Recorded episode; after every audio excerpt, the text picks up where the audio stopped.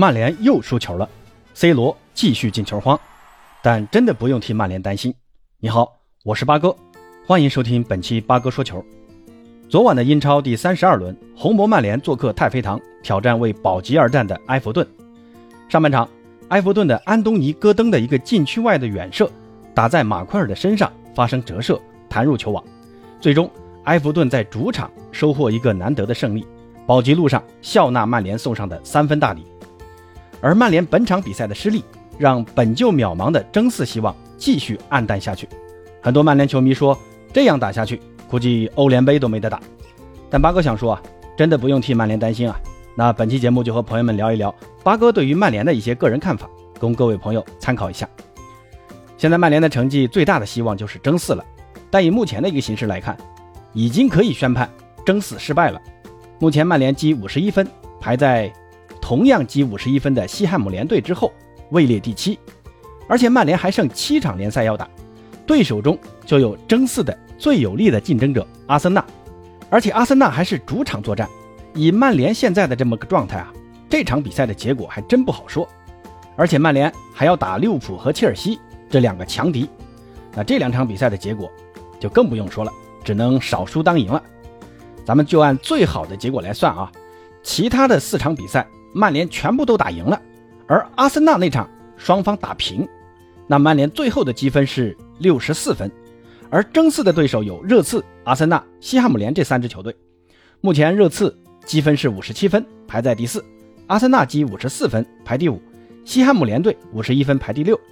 不过对比一下双方的赛程啊，热刺剩下的赛程是最好的，就只有利物浦和阿森纳两个强敌。其他的以现在热刺的状态拿下问题不大。你看孙兴民和凯恩的状态现在得多好啊！库卢塞夫斯基也是渐入佳境。目前孙兴民在英超已经打进了十七个球，排在射手榜第二名，也追平了在上赛季创造的个人英超进球最多的记录。而且这十七个球全都是运动战，没有一个点球。如果抛开点球啊，那孙兴民在射手榜上应该排第一。萨拉赫现在打进的二十个球里面有五个是点球，孙兴民和凯恩在孔蒂的战术下太适合发挥了啊，反击确实犀利，在英超中下游球队面对热刺这种踢法，几乎看不到热刺翻车的可能性啊。而阿森纳本来争四是最有希望的，但在最近的四轮联赛中输掉了三场，那输给利物浦也就算了，最近两轮连续输给中下游球队水晶宫和布莱顿，那是几个意思呢？这第四名是烫屁股吗？硬是不想做，非要让出去。不过呢，说实话，阿森纳吃亏啊，就吃亏在主力和替补之间的实力差距太大。托马斯和蒂尔尼这些主力受伤之后，顶替托马斯出场的洛孔加完全适应不了阿尔特塔的战术安排。虽然现在阿森纳还少赛一轮，但剩下的对手除了曼联和热刺，还有西汉姆联这三个直接的争四对手以外，还有切尔西这样的强敌。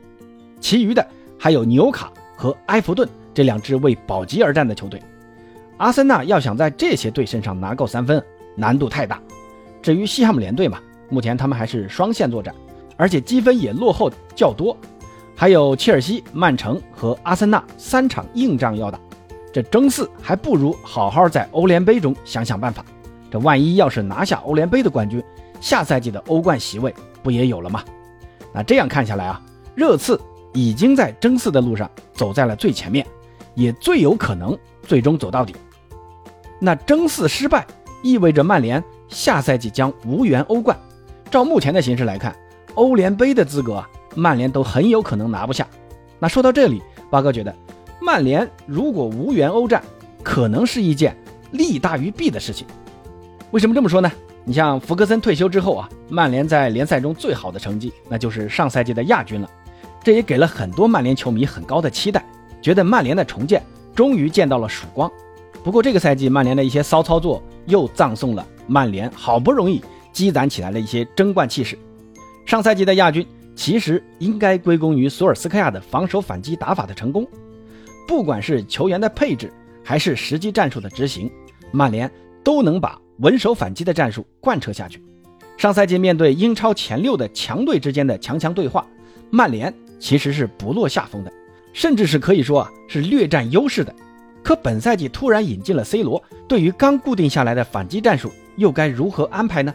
如果 C 罗再年轻几岁啊，C 罗可能是无缝衔接，但 C 罗现在已经三十六岁了，高速奔袭、犀利的过人已经在 C 罗身上看不到了，C 罗如今就只剩下射门了。那曼联的问题就来了，到底是继续延续上赛季较为成功的战术，还是为了迎合巨星 C 罗而改变能适应 C 罗的战术呢？显然。索尔斯克亚选择了后者，当然，我们说这个话不是要贬低 C 罗啊，C 罗呢也是通过多次的关键进球拯救了曼联，这个作用无可置疑啊。可对于曼联来说，这种选择带来的后果就是成绩的不稳定。这个赛季，相信很多球迷跟我一样，看不到曼联在场上有什么战术配合可言。你看曼城的球啊，你就会知道他们要打传控，他们的内部直塞，他们的小范围的短传配合。那你看利物浦的球呢，就会知道他们的两翼齐飞，他们的边后卫和边锋配合的很犀利。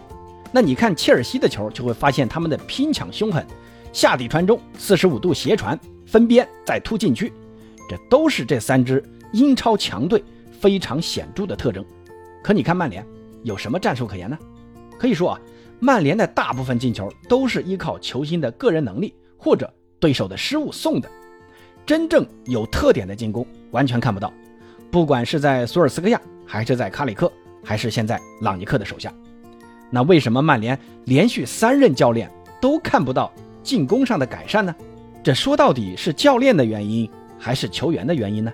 八哥呢这里给出自己的看法：曼联的这批球员已经无法形成一个有效统一的整体来执行一个统一的战术，或者说，曼联的球员配置。做不到一个统一的战术安排。我们先看看所帅的四二三幺的两翼齐飞战术，这个确实可以放大 C 罗的作用，但这个战术也有很大的问题啊。首先，曼联没有合适的边锋，上半赛季格林伍德和桑乔过于单打独斗，同时也缺乏积极的回防，这会导致本该有的两侧进攻变成了终结进攻，中路呢得不到该有的支持，而不积极回防也会加大两侧的防守难度。卢克肖还好说啊。可万比萨卡的状态是时好时坏，防守经常失位，而且曼联还有自己的顽疾，就是缺乏好的后腰。麦克托米奈和弗雷德无法完全承担起球队承上启下的作用。其次呢，就是 C 罗如今的能力下降，已经无法起到中路支点的作用。除了射术啊，在反抢、分球、禁区内缠斗都没有优势。现在 C 罗的很多进球，你发现没有，都是在禁区外进的，这就很能说明问题了。最后呢，就是因为后腰的拦截能力的弱化，放大了中卫的负担，尤其是马奎尔这个点，本来呢转身就慢，而且自身也比较粘球，缺乏一脚出球的能力，接到球总喜欢带几步再传。那后来朗尼克来了，改打高位逼抢的四二二二阵型，这个阵型好处是能够让前场的攻击群共存，比如卡瓦尼的复出后跟 C 罗搭档双箭头，确实呢也发挥了不俗的作用，但同时。由于阵型过于收缩，每名球员都需要覆盖相当大的球场区域，这就要前场球员的逼抢和推进要更高效和更快速。关键，曼联的球员并不适合这种逼抢战术。首先，C 罗、卡瓦尼这些老将的体能能否保证每场都这么跑下去呢？第二，像博格巴、拉什福德这些球员，这骨子里就没有防守、回抢的意识。第三呢？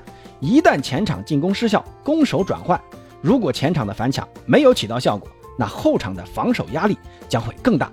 所以你会发现，本赛季曼联的最佳球员是谁啊？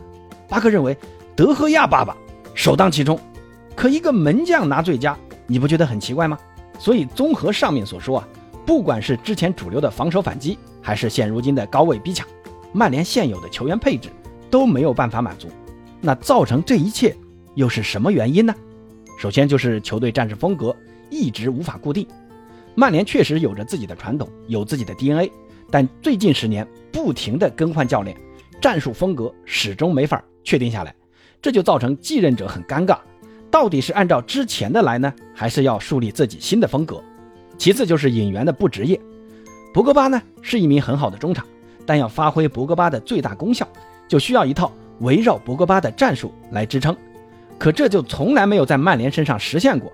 你再看 C 罗的引进啊，C 罗作为曼联出走的巨星，在职业生涯末期回归曼联，从感情上看啊，这个是可以的，无可厚非的。但从需要球队出成绩的角度来看，这个新援的引进又是为了哪般呢？是觉得上赛季的反击战术打得不好看，需要换个打法呢？还是觉得 C 罗在反击中的速度和效率更高呢？这种糊里糊涂的决策在曼联真的是屡见不鲜了。那第三点就是曼联的高层对于俱乐部的经济考量高于成绩考量。格雷德家族对于曼联的态度就像对待一个会下金蛋的老母鸡一样，很多决定并不像切尔西或者曼城这些更职业的俱乐部一样，他们呢都是在顶层确定好路线，下面的战术打法、教练的选择、新援的引进，都是根据顶层路线来走的。在曼联呢，你是看不到这一点，更多的是一种随性啊。你也不好说格雷德家族不关心俱乐部，这些年的投入呢，他们也不少，但就是啊，不够职业。那说到这里，很多朋友会觉得八哥怎么老是在说曼联的不好呢？那咱们再回到开头所说的啊，为什么八哥说不用替曼联担心？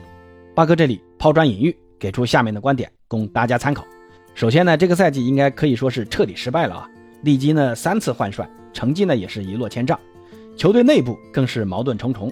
正所谓乱世用重点，这种局面啊，我想能够让曼联从上到下、从内到外形成一致，达成共识。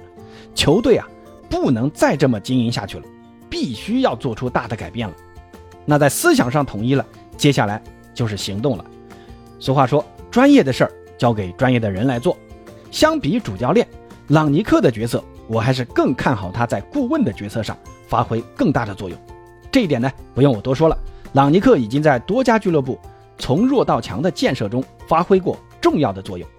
下半赛季，朗尼克也在不停地尝试变换阵型和打法，力图找出一种最适合曼联的战术。